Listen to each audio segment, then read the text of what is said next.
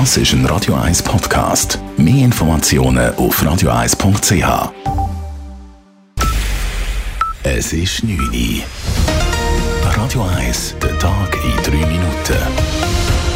Mit dem Alles Kral. Die Zertifikatspflicht wird ab Montag in der Schweiz Realität.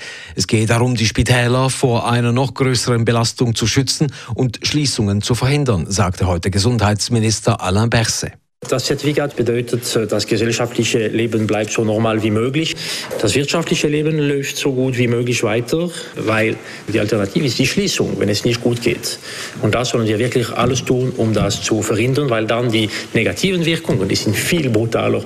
Mit den Impfungen gehe es weiter nur langsam vorwärts. Dies müsse sich ändern. Lukas Engelberger, Präsident der Gesundheitsdirektoren, sprach die Impfunwilligen direkt an. Mit Abwarten, Zweifeln und Kritisieren verlängern Sie die Krise. Mit einer Impfung werden Sie Teil der Lösung. Kümmern Sie sich bitte heute noch um Ihre Impfung, falls Sie noch nicht geimpft sind. Das Impfzertifikat müssten alle ab 16 vorweisen, wenn sie etwa ins Restaurant, in eine Bar, ins Kino oder ins Fitnesszentrum hinein wollen. Auf den Restaurantterrassen ist das Zertifikat nicht vorgeschrieben. Der Gang zur Toilette ist mit Maske möglich. Die Maßnahme gilt vorläufig bis zum 24. Januar. Gleichzeitig verschärft der Bundesrat auch die Einreiseregeln. Ab dem 20. September brauchen ungeimpfte einen negativen Test bei der Einreise in die Schweiz oder müssen zusätzlich in Quarantäne. Die genaue Ausgestaltung steht noch aus. Die Gewerkschaften kritisieren, dass der Bundesrat den Arbeitgebern die Möglichkeit gibt, von den Angestellten den Impfstatus abzufragen und ein Zertifikat zu verlangen. Die Gastrobranche befürchtet Einnahmeausfälle und argumentiert mit einer Gefahr für die Arbeitsplätze.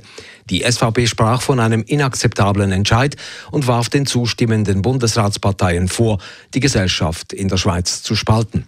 In Bern versammelten sich am frühen Abend mehrere tausend Maßnahmengegner zu einer bewilligten Kundgebung vor dem Bundeshaus. Der Zürcher Stadtrat will auf der Rosengartenstraße in Wipkingen in Zukunft Tempo 30.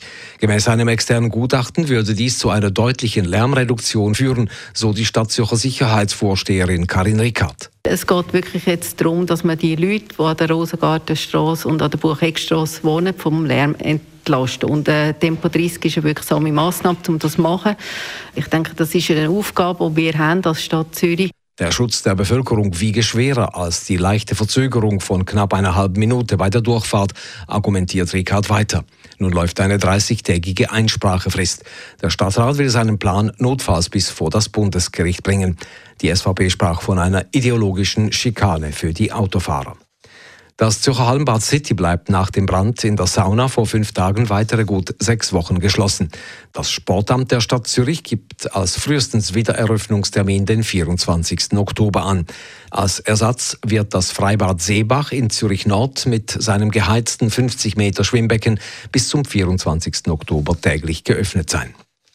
Belinda Bencic hat den Einzug ins Halbfinale an den US Open verpasst. Sie verliert ihr Viertelfinalspiel gegen die junge britische Qualifikantin Emma Raducanu mit 3 zu 6 und 4 zu 6.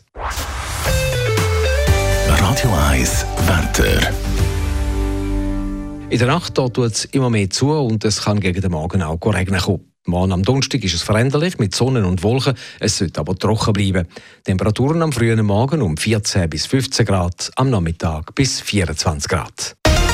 Das war der Tag in drei Minuten.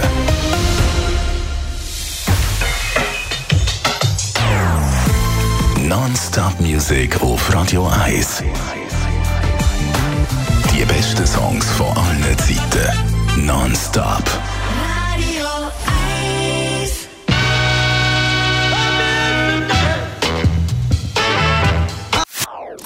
Das ist ein Radio 1 Podcast. Mehr Informationen auf radio1.ch.